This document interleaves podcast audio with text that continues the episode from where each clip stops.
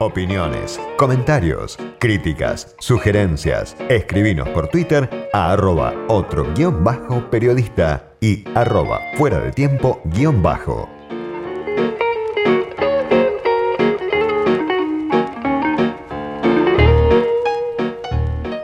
Para tratar de ver dónde estamos parados eh, en este contexto de doble cerco de la deuda, de la peste, de la pandemia, del debate político, Hoy tenemos una gran oportunidad de escuchar a alguien que siempre aporta una mirada propia, una mirada distinta, bueno, que se anima a, pensar y a plantear lo que piensa. Está Beatriz Sarlo del otro lado de la línea, ensayista, escritora, bueno, habitual columnista en el diario Perfil y que ya estuvo en este programa hace un par de años, nos hizo ese honor de venir a, visitarnos. Ahora este, continuamos esa charla en diferido, casi dos años después, eh, bueno, en el medio de la pandemia, lo vamos a hacer telefónico. Beatriz, ¿cómo estás? Gracias por atenderme, soy Diego Genú. ¿Cómo te va, Diego? me encanta escucharte. Para mí también es un gusto.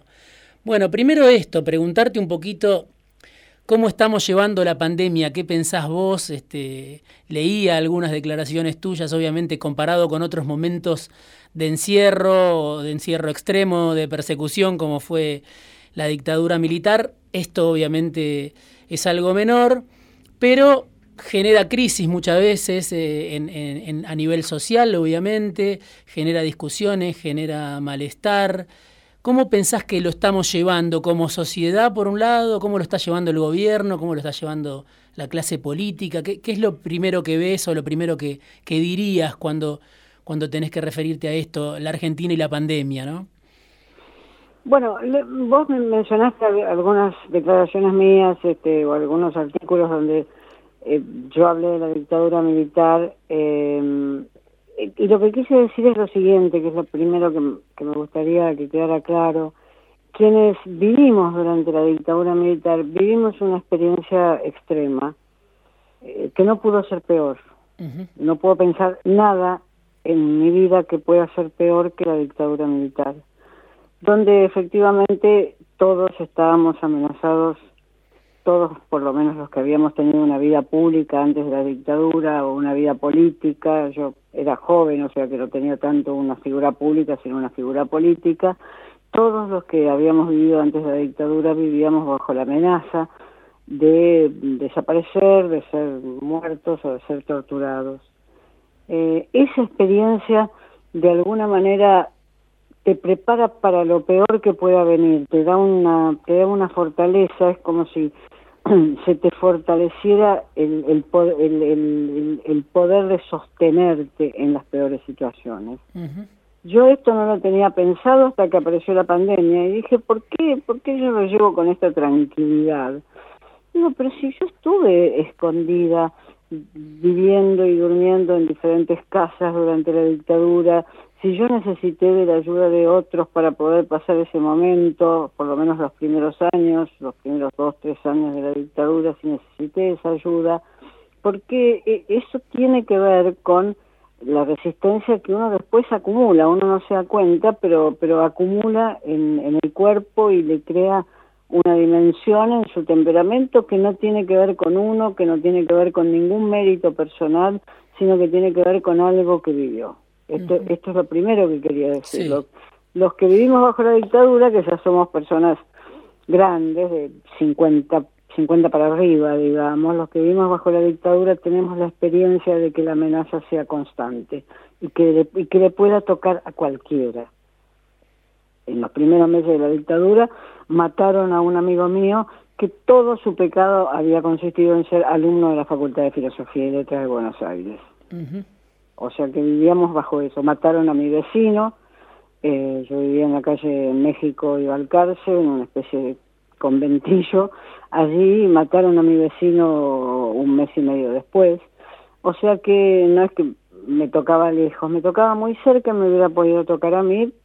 Tuve una gran cantidad de suerte, una enorme suerte, pero sabía que esos dos, tres primeros años fueron terribles y todavía lo sé. O sea que eso produce un fortalecimiento. Es como es como correr y después eh, correr todos los días y después si uno entra a una cancha a jugar algo puede correr sin cansándose menos que los demás.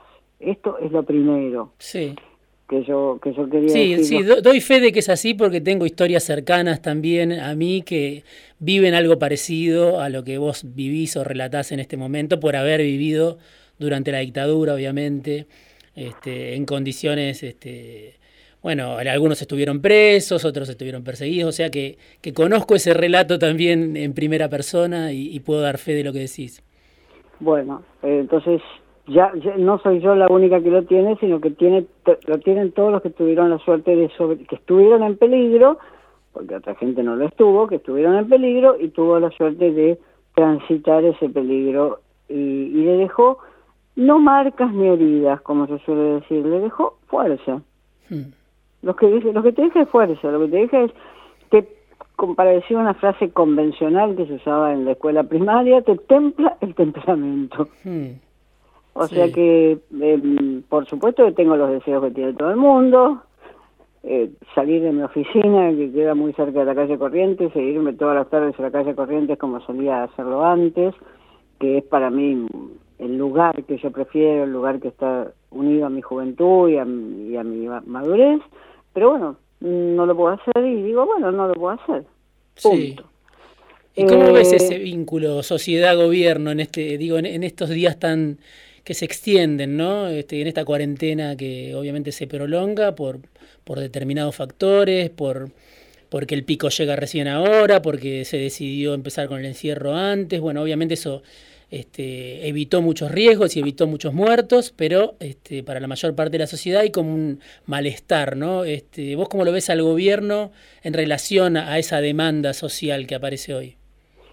Bueno, en principio yo diría, el gobierno puede mm, decir, y creo que lo diría con justicia, que el haber adelantado la cuarentena eh, provocó que se evitaran muchos muertos, que es lo que vos acabas de aclarar el gobierno puede decir, acá en mi ave de todo esto, en mi haber de todo esto, está haberme anticipado, eh, ver qué estaba sucediendo en otros países, no digamos solo Perú, sino que estaba sucediendo en Chile, que tuvo muchísimos muertos, y en mi haber está haberme adelantado. Adelantar la cuarentena es eso.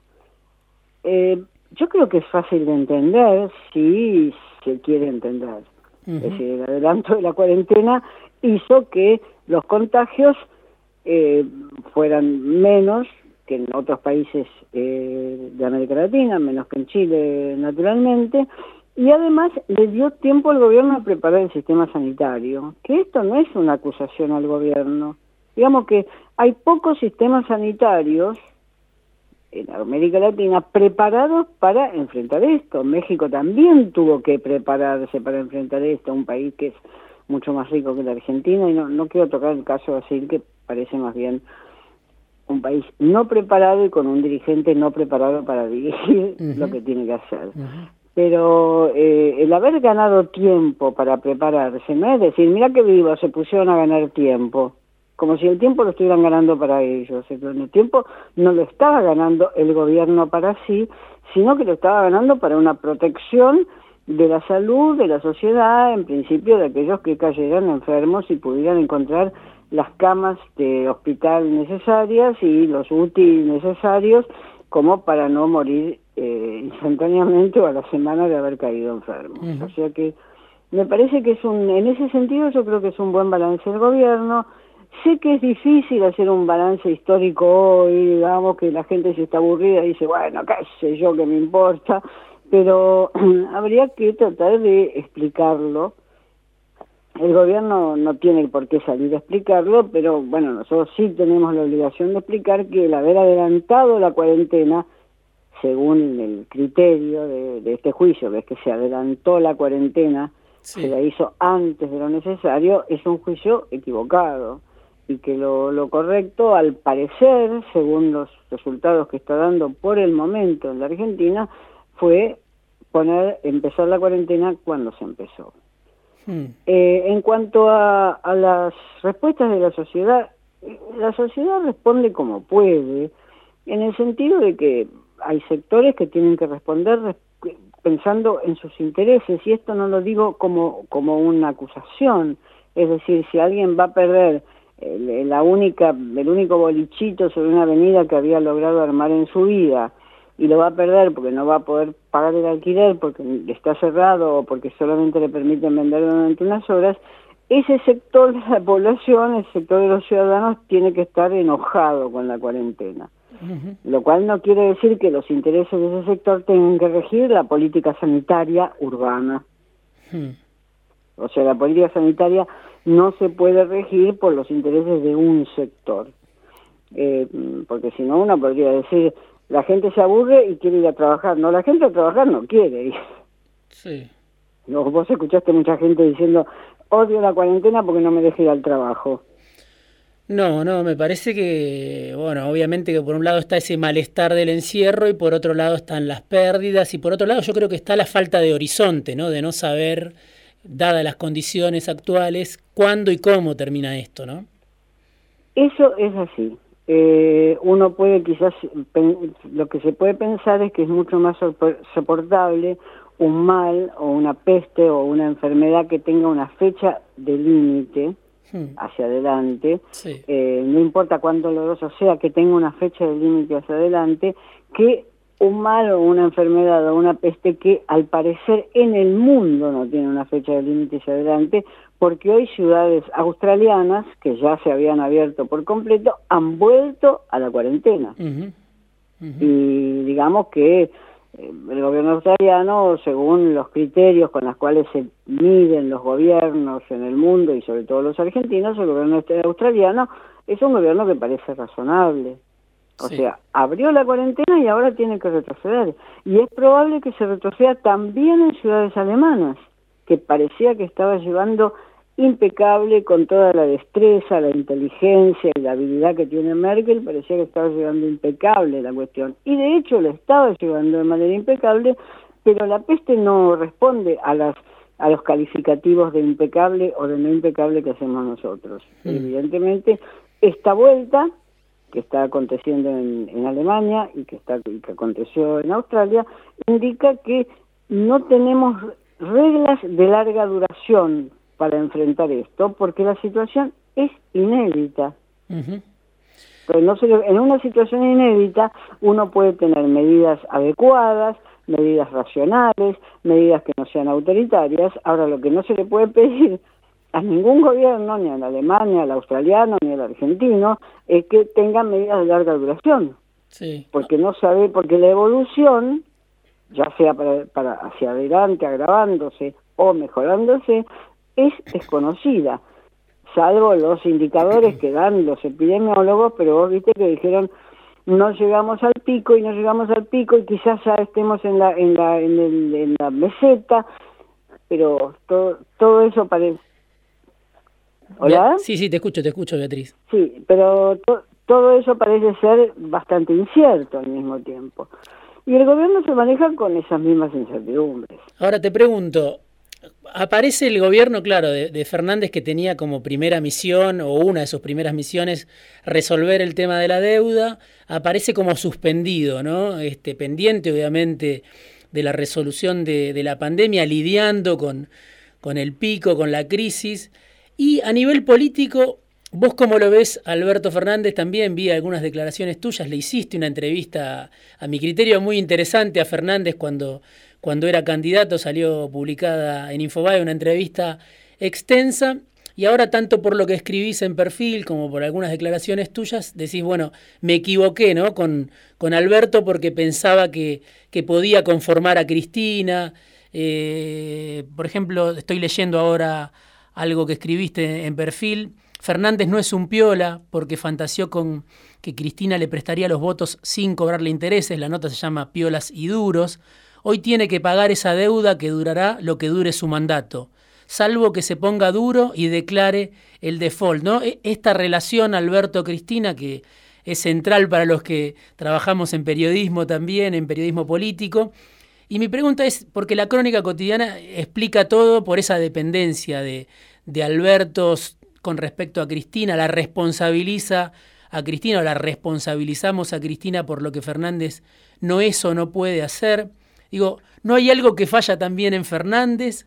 Si es así, ¿qué es? ¿O vos pensás que es sobre todo esa dependencia de origen con respecto a Cristina que tiene Alberto? Yo creo eh, que tiene que ver mucho con la dependencia de origen. Eh, la, persona que aporta el 20% de los votos necesarios para ganar una elección o el 10% poner el porcentaje, pero lo que aportó Cristina para decididamente ganarle la elección a Macri es la persona que tiene una gran parte de las acciones en, la empresa a la cual aportó. Quizás yo creo que Alberto eh, subestimó eh, la importancia, el peso, yo diría el peso simbólico, ideológico, político que ese aporte iba a tener. Eh, quizás fantaseó, como yo misma fantaseé, hmm. que Cristina iba a elegir un perfil internacional, que en lugar de, de quedarse como una figura muda, pero extremadamente pesada, en la Argentina iba a elegir un perfil internacional. Hmm. Ella podría haber elegido cualquier perfil internacional que quisiera, digamos, en UNASUR o en alguna de las grandes organizaciones por la mujer, que son organizaciones internacionales que tienen que ver con la OEA, pero no le eligió. Es decir, se quedó como una figura, por el momento silenciosa, vamos a ver ahora cuando se ha reabierto el Senado, se quedó como una figura silenciosa pesando en la Argentina. Cuando yo digo me equivoqué es que yo pensé que iba a elegir el otro destino un destino de gran figura internacional, digamos, eh, que no, no lo hizo. Evidentemente no puede, no puede separ, no puede pensarse a sí misma separada del poder en la Argentina. Y eso tiene varias consecuencias. en principio, la consecuencia sobre su influencia en la cámpora, es decir, en, la bancada de diputados que, que tendría que ser la bancada de Fernández y, vos no la llamarías la bancada de Fernández, ¿no? A la cámpora. no, no, porque ahí hay un problema con, con, la fuerza de Fernández. Él mismo dice, bueno, yo no quiero construir el albertismo. Eh, los intentos incipientes que hubo, él los frenó. Y entonces uno se pregunta, bueno, ¿cuál es la base propia de Alberto, no? No, en la este tiene. No la tiene y cuando él dice yo no quiero contribuir al albertismo, no sabemos por qué no quiere construir el albertismo o en realidad no puede construir el albertismo porque construir el albertismo es crear una trama de alianzas con los caudillos provinciales. Hmm. Eh, que no sé si están dispuestos a entrar en una trama de alianzas con Fernández. No sé si esos caudillos no piensan que en cualquier momento la suerte se da vuelta y dentro de tres años tenemos otro panorama político. Entonces, no querer construir el albertismo es no estar en condiciones, porque el albertismo se tiene que construir con eso, con lo que construyó Cristina, una fuerza propia como la Cámpora y fuerzas provinciales que le respondan. Si la razón por la cual Fernández dice que Formosa es una provincia ejemplar, es la única razón que existe es ver si puede construir, tener algo ahí. Beatriz. no a ninguno, a, ninguno de nosotros se nos ocurriría decir que Formosa es ejemplar. Beatriz, te, voy, a pedir que me esperes un segundito, vamos a un corte muy breve y seguimos charlando acá en Fuera de Tiempo. Tenemos que ir a una tanda, te pido un poquito de paciencia y seguimos charlando con Beatriz. Sí, por favor, gracias. Editorial, análisis, conversaciones, entrevistas, fuera de tiempo. Con Diego Genud, un programa para dejar fluir las palabras. Está todavía del otro lado de la línea Beatriz Arlo, escritora, ensayista, bueno, una pensadora para mí fundamental de la Argentina. Y Beatriz, te sigo preguntando un poquito sobre esta relación. Vos decías en, esa nota de, de, Infobae, en la cual vos contabas un poco cómo habías conocido a Fernández, vos decías, sabe hablar y sabe callar.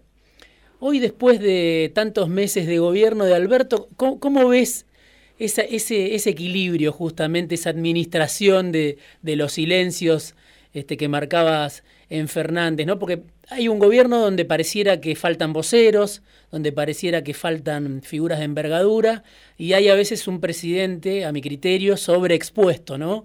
Al habla, a la aparición, este, a las idas y vueltas. ¿Cómo ves eso, eso de que sabe hablar y sabe callar hoy con Alberto en el ejercicio del poder? Estoy de acuerdo con vos. Yo creo que Alberto Fernández se equivoca en hacer esas especies de microapariciones permanentes en, en, la, en la televisión.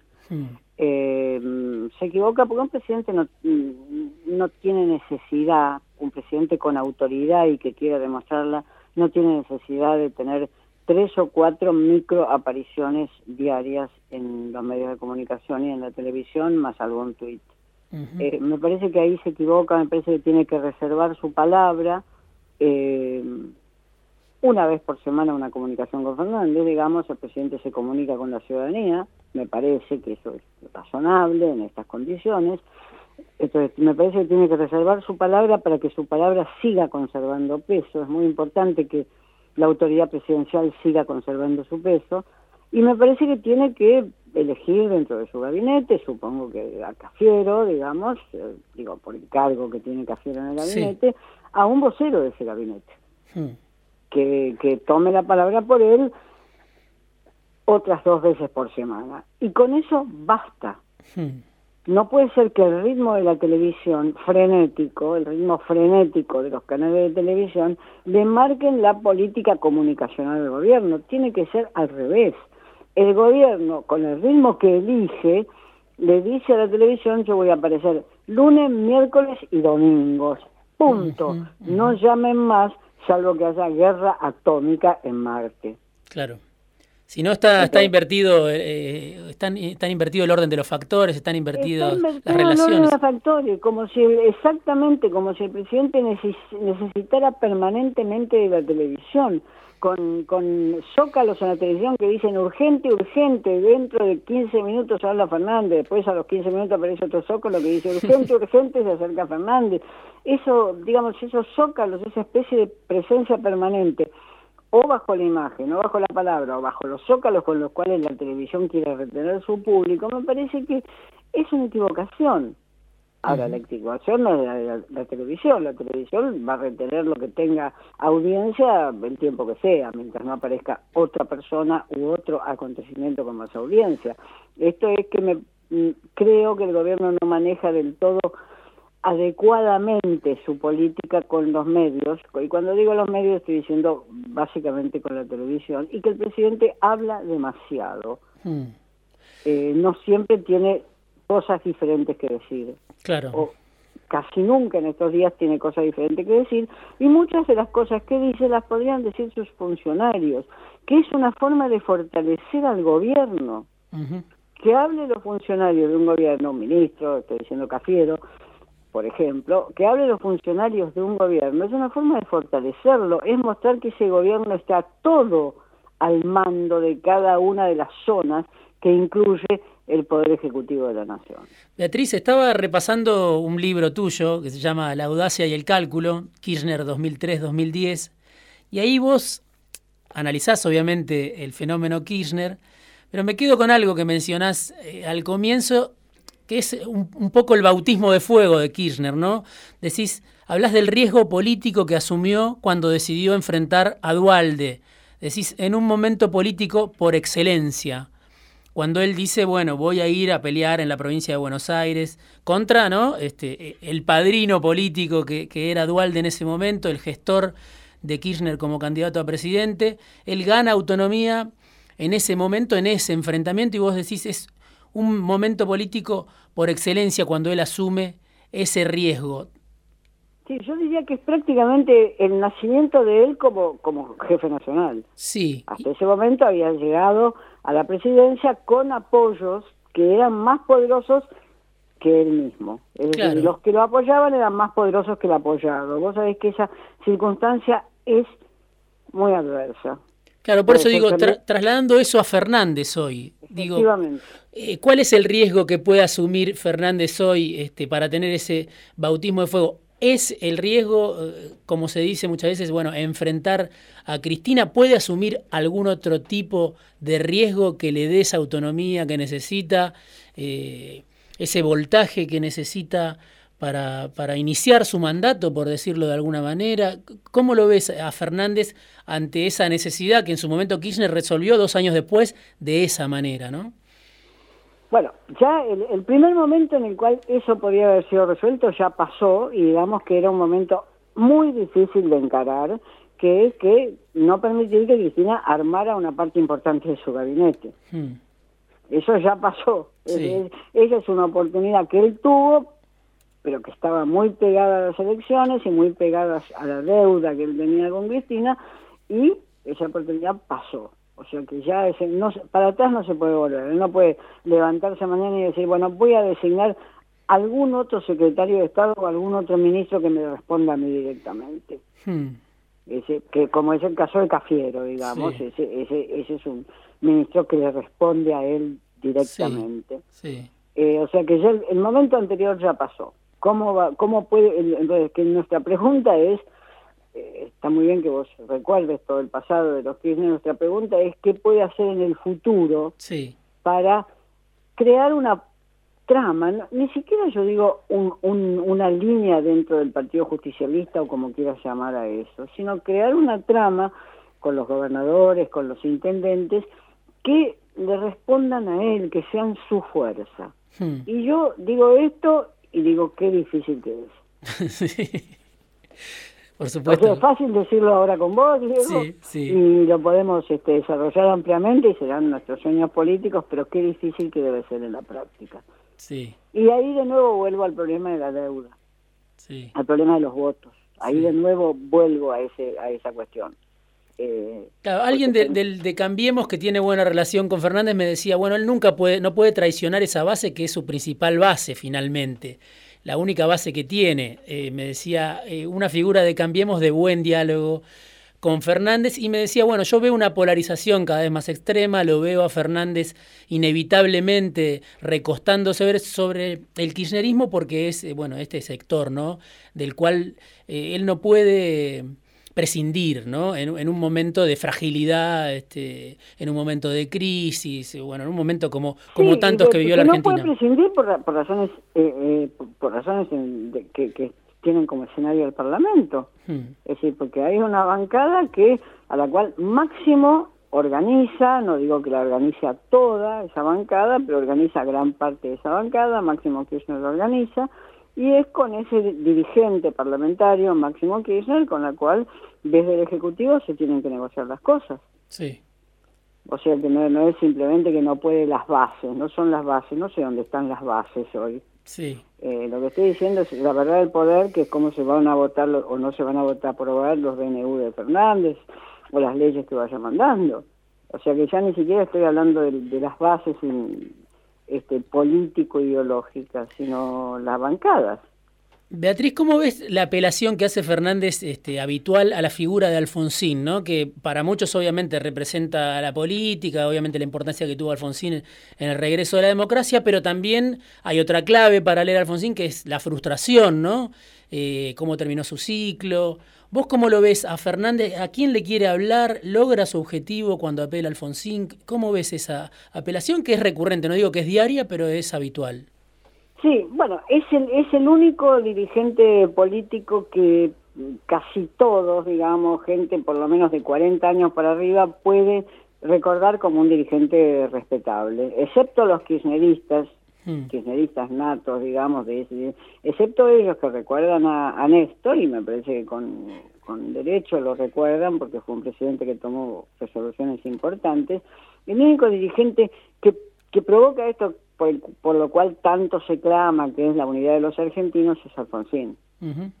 Incluso aquellos que estuvieron muy en contra, aquellos que estuvieron muy en contra del juicio a las juntas, etcétera, hoy reivindican a Alfonsín como si Alfonsín fuera una especie de lazo de unión, de, de, línea que une a todos. Es, es el único pasado no divisivo que tenemos, porque Kirchner que yo creo que fue un presidente importante en la Argentina, pero Kirchner es un pasado que es divisivo. Porque se los nombrás a los ojeros y los ojeros se les caen. Igual cada uno se inventa su propio Alfonsín, ¿no? Me parece que una, ah, obviamente. uno se le inventa a Ernesto Sanz, otro se le inventa a Ricardo Alfonsín y así. Cada uno este, rescata una parte de, ese Alfonsín. Ricardo Alfonsín está tranquilo en Madrid, dejémoslo ahí. Todos envidiamos ese destino. La embajada que todo argentino quiere tener en Madrid primero y Montevideo después. O sea que dejémoslo tranquilo, Ricardo Alfonsín, que dio prenda de unidad. Salió corriendo para Me queda, ya, ya me corre el tiempo, pero te quiero preguntar alguna cosita más. El caso Vicentín, sobre el cual también escribiste, vos hablaste ahí, bueno, sobre la trama corrupta de, del capitalismo local y una jugada que al gobierno le, le, salió mal, este, bueno, intentó con la expropiación, tuvo que volver marcha atrás, pero digo, más allá de, del error o no del gobierno este, en encarar el, el problema, está esta trama que vos describís de los créditos que dio González Fraga a una empresa insolvente, de un tendal de heridos que quedó, que incluye desde productores agropecuarios hasta bancos estatales, no solo el Banco Nación, el Banco Ciudad, el Banco de Santa Fe, el Vice, todos le prestaron a Vicentín y este, sus propios trabajadores, ¿no? que muchos fueron despedidos, otros bueno, no cobraron. Digo, ¿cómo se explica eh, para vos que esa trama del, del capitalismo corrupto, no tenga peso en, la Argentina o no tenga un peso decisivo y que pese más esto otro, el temor al estatismo, el rechazo eh, de que el peronismo desde el Estado intervenga, expropie, ¿no? el fantasma chavista, digo, todo eso, todos esos discursos que escuchamos, eh, que, pasaron por arriba, me parece, de el conflicto madre de Vicentín, que llevó a Vicentín al default, ¿no? ¿Por qué no pesa eso en la Argentina? Lo, lo, lo, de Vicentín, cuando uno miraba las manifestaciones eh, de, defensa de Vicentín, uno decía, esta gente no no es no son los 4.000 trabajadores de Vicentín que están en la provincia de Santa Fe. Hmm. Esta gente sale a defender algo que tiene que ver con la propiedad privada porque le han la han persuadido los medios de comunicación, los, los opinólogos o lo que fuera, la han persuadido de que así se empieza y se termina liquidando la propiedad privada, lo cual es verdaderamente un absurdo, no hay nada más lejano de la idea de, Fernández o de cualquier presidente argentino que con cierto grado de sensatez que es la liquidación de la propiedad privada. Pero es eso lo que, lo que uno veía en esas manifestaciones. Eh, o sea que fue una operación, yo no digo una operación publicitaria, ni, ni siquiera mediática o periodística, pero donde ciertos mensajes funcionaron, ciertos fantasmas funcionaron, vienen por vos Empiezan por Vicentín y después vienen por vos, que tenés 200 mil dólares en una caja de ahorro. Hmm. Sin, sin contemplar la distancia entre un ahorrista que tiene 200 mil dólares en una caja de ahorro y lo que, lo que fue la empresa eh, Vicentín. Vienen por vos. lo que se está transmitiendo es vienen por vos. Y ese mensaje es exitoso porque trabaja sobre el miedo. Sí. Y lo ligo con otra cosa que vos mencionaste y escribiste y te pronunciaste sobre eso, que es el, impuesto a las grandes fortunas, ¿no? Eh, vos decías, no hay que castigarlos, escribiste en perfil, pero así como a todos nos castiga la inflación, de un modo que los ultra ricos desconocen, porque un 5% mensual no significa nada en su canasta de compras, convendría que ahora ellos no patalearan. ¿Accederán los ultra ricos a ser humanitarios en esas circunstancias? Si no pagan, perdón, y con esto termino, digo, si no pagan los 11.000 más ricos, ¿quién va a pagar la crisis?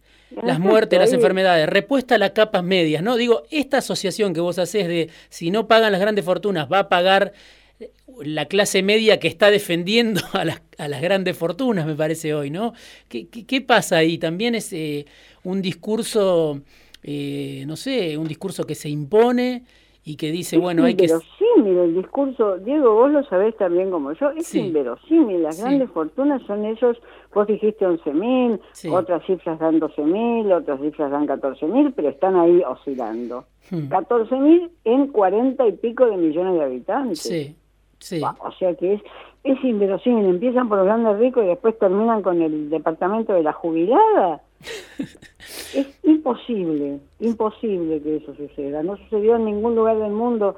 No sé si están pensando en Venezuela, tampoco soy un experto en Venezuela, pero pongamos Pero digamos, esas ideas son la fuerza de, de, un, de un, frente como Cambiemos, ¿no? Eh, de, una fuerza como la, la, que lideró en su momento Macri, me imagino, ¿no? Que tiene una vitalidad, creo yo, muy fuerte en la Argentina. Sí, y que además todos estamos callados en, en muchas cosas del pasado de Macri. Hmm. O sea, Macri representó eso. Ahora, lo que no representa es lo que hizo él y su familia que es Menem le pasó gratis el correo argentino y quedó debiendo, después que tuvo que entregarlo, tres años de regalías de correo. Sí. O sea que la gente a lo mejor, si supiera eso, le daría menos credibilidad a lo que puede venir de una de alguien que hizo esa operación con su propia fortuna. Eso, lo, lo del correo y Sogma es conocido, lo que pasa es que, bueno, no vamos a volver permanentemente al pasado, pero es así. Eh, la fantasía de que vienen por vos es parte del imaginario. Hmm. O sea, es parte del imaginario que yo no llamaría ni siquiera político, sino que yo diría es una especie de imaginario persecutorio que puede, que puede emerger con cualquier política. Eh, y sobre todo cuando los dirigentes que trabajan dentro de ese imaginario no son dirigentes confiables como en su momento pudo haber sido Alfonsín, que era un dirigente confiable, que iba a la sociedad rural, se peleaba con la sociedad rural y los que tenían 200 hectáreas en algún lugar de la República no pensaban que, le, que Alfonsín le iba a expropiar 200 hectáreas. Alfonsín logró ese milagro. Hmm. Beatriz, eh, te agradezco muchísimo el tiempo. Me, quedé sin programa, se me fue volando. No sé, pienso que duró 10 minutos la entrevista, pero duró casi 40 y se me, se me terminó el programa. Me queda un poco de, frustración porque seguiría charlando un rato más con vos. Pero bueno, te agradezco por, por este rato. oportunidad en vivo en el estudio. Dale, me gustaría muchísimo. Te agradezco mucho, Beatriz, el tiempo, como siempre, y la generosidad conmigo. Un abrazo. Beatriz Arlo, escritora, ensayista, pensadora, una de las intelectuales fundamentales de la Argentina en fuera de tiempo.